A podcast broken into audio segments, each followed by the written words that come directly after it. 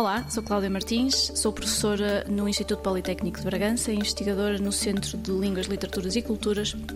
da Universidade de Aveiro e no Centro de Estudos Anglísticos da Universidade de Lisboa. A acessibilidade tem como objetivo principal permitir que haja equidade dentro da, do IPB, a todos os níveis, mas principalmente para pessoas com deficiência e incapacidade. Portanto, temos nos andado a especializar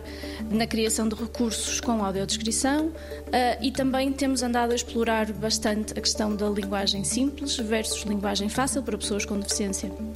e incapacidade intelectual. E mais recentemente, dentro deste projeto, temos andado também a trabalhar com os nossos colegas da ESTIG, do Fab Lab, onde estamos a especializar-nos na, na, na, criação de maquetes para edifícios e também de réplicas, assim como plantas táteis, para ser primordialmente utilizado por pessoas com deficiência e incapacidade visual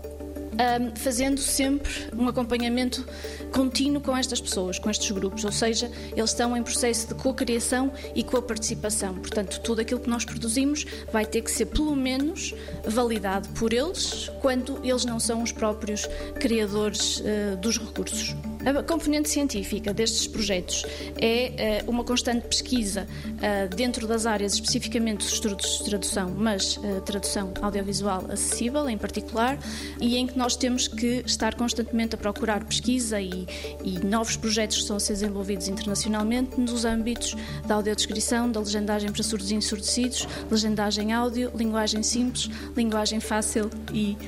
tradução e interpretação em língua gestual portuguesa. 90 Segundos de Ciência é uma produção conjunta Antena 1, ITQB e FCSH da Universidade Nova de Lisboa.